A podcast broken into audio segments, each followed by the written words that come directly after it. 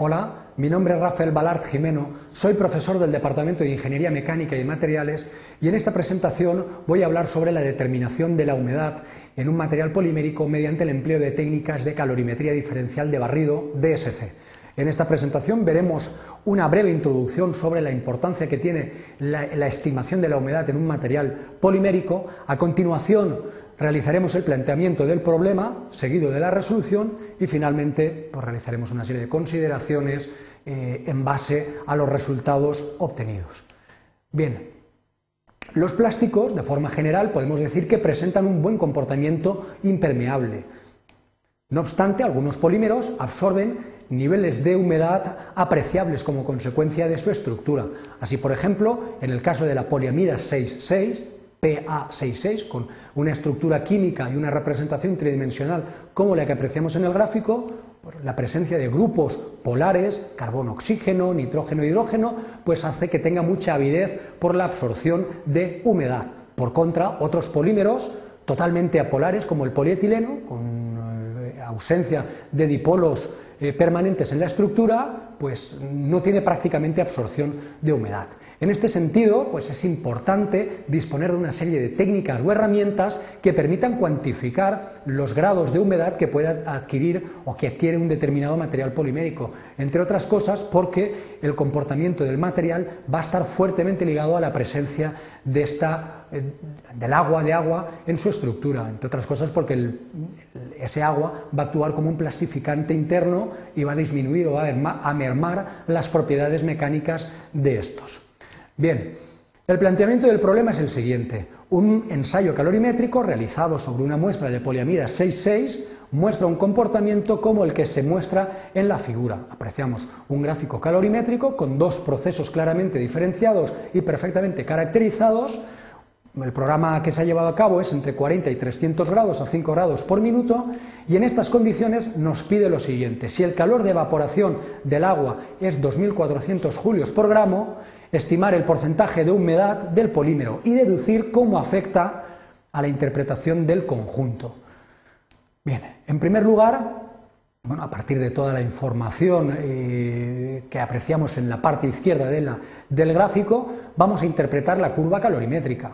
La curva calorimétrica, como hemos dicho anteriormente, consta de dos zonas claramente diferenciadas. Una primera zona que se produce a unas temperaturas en torno a 110 grados, y precisamente este pico lo asociamos a la pérdida de agua ¿eh? por evaporación, y un segundo proceso endotérmico, que se produce a temperaturas más elevadas, en este caso a temperaturas en torno a 265-270 eh, grados, que es un proceso relacionado con la fusión de la fase cristalina de la poliamida.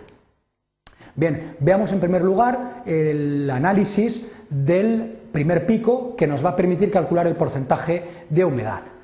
Si realizásemos un ensayo mediante calorimetría diferencial de barrido solamente con agua, la integral normalizada correspondería a un valor de 2.400 julios por gramo, es decir, la integral del pico dividida entre la masa total, en este caso un ensayo realizado teóricamente solamente con agua, nos daría 2.400 julios por gramo. Pero en el ensayo real, en el que estamos analizando, realmente la masa total es la suma de la masa de agua más la masa de poliamida 6,6. En este sentido, la integral normalizada es el valor de la integral del pico que se produce en ese rango de temperaturas de 110 grados centígrados dividido entre la masa total. La masa total, lógicamente, es la suma de la masa del agua más la de poliamida, con lo cual nos sale un valor notablemente inferior por el efecto de dilución que presenta la presencia de masa de poliamida en, esta mezcla de dos componentes. En este caso, la integral normalizada resulta un valor de menos 85,00 julios por gramo,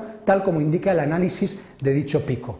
Así pues, podemos establecer una relación de tal manera que si tuviésemos 100% de agua en la estructura, necesitaría 2.400 julios por gramo para evaporarse, pero como realmente, como marca el análisis calorimétrico, necesita solamente 85 julios por gramo, es porque tiene un porcentaje inferior de agua. Aplicando esta sencilla regla de 3 obtenemos que el porcentaje de humedad o de agua en la estructura de la poliamida es del 3,54%.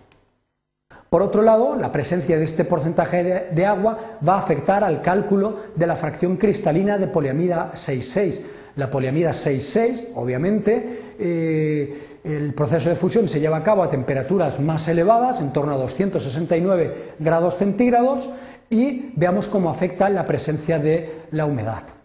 Bien, cuando tenemos un ensayo real, es decir, un ensayo con agua y poliamida, hemos establecido anteriormente que la masa total es la suma de la masa de agua más la masa de poliamida 6,6. La integral normalizada, lógicamente, resulta de la integral del pico, es decir, en este caso 1398 milijulios, dividido entre la masa total. Pero la masa total corresponde no solamente al a la poliamida, sino que corresponde al agua y, al, y a la poliamida. Por eso nos sale un valor de 184,65. Eh, el valor de la integral 1398 corresponde a la poliamida, pero la masa corresponde a los dos componentes, con lo cual es necesario corregir este valor con la masa única y exclusivamente de la poliamida. Así pues, teniendo en cuenta que la integral normalizada es igual a la integral partido por la masa total, tenemos la siguiente relación. Menos 184,65 es igual al valor de la integral menos 1398,72 partido por la masa total. La masa total eh, obtenida sería de 7,575 miligramos. Esta es la masa total de la muestra sobre la cual se ha realizado el ensayo calorimétrico. Como hemos visto anteriormente, eh, de la masa total el 3,54% eh, es de agua, pues el resto es de, es de poliamida. En este sentido, aplicando y sustituyendo los valores eh, conocidos, la masa de poliamida es realmente de 7,307 y el resto es de agua en la estructura de la poliamida. Una vez conocemos el valor de la masa de poliamida, pues ya podemos corregir este valor de integral normalizada. Como apreciamos en el gráfico, el valor de integral normalizada corregido será la integral de la poliamida 6,6 partido por la masa de la poliamida 6,6 es decir, los valores numéricos de 1398,72 partido 7,307, resultando un valor de 191 o menos 191,42 julios por gramo, que es superior al que habíamos eh, descrito o analizado inicialmente. De una forma muy sencilla y teniendo en cuenta que la entalpía de fusión de la poliamida, si fuese 100% cristalina, es de 200 julios por gramo, podemos establecer la siguiente relación o regla de tres. Si la poliamida fuese 100% cristalina, necesitaría 200 julios por gramo para eh, fundir, pero como realmente ha necesitado 191,42 julios por gramo, es porque tiene un nivel de cristalinidad ligeramente inferior.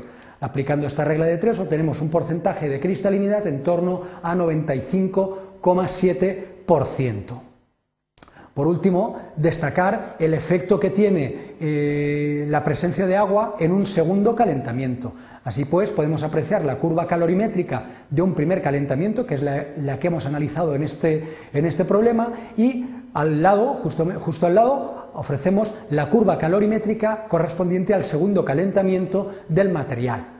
Eh, presentan ciertas diferencias. Así pues, el proceso de evaporación de agua, eh, identificado como ese pico en torno a 100 grados, aparece en el primer calentamiento, pero no aparece en el segundo calentamiento. Lógicamente, la evaporación del agua es un proceso irreversible en este caso, se pierde y no lo, observamos en el, segundo, en el segundo calentamiento. Mientras que la fusión de la fase cristalina la observamos tanto en el primer proceso de calentamiento como en el segundo proceso de calentamiento, eh, teniendo en cuenta en este caso que se trata de un proceso reversible que aparece en los dos, en los dos procesos de calentamiento. Bien, como conclusiones podemos definir que en algunas ocasiones es importante determinar el contenido de humedad o de agua que presenta un material polimérico, entre otras cosas porque el agua actúa como un plastificante interno, mermando las propiedades globales de dicho material. La técnica DSC es una técnica bastante útil para estimar el contenido de humedad en un material polimérico, entre otras cosas porque el análisis se puede llevar a cabo como si se tratase de una mezcla de dos materiales con características y procesos conocidos.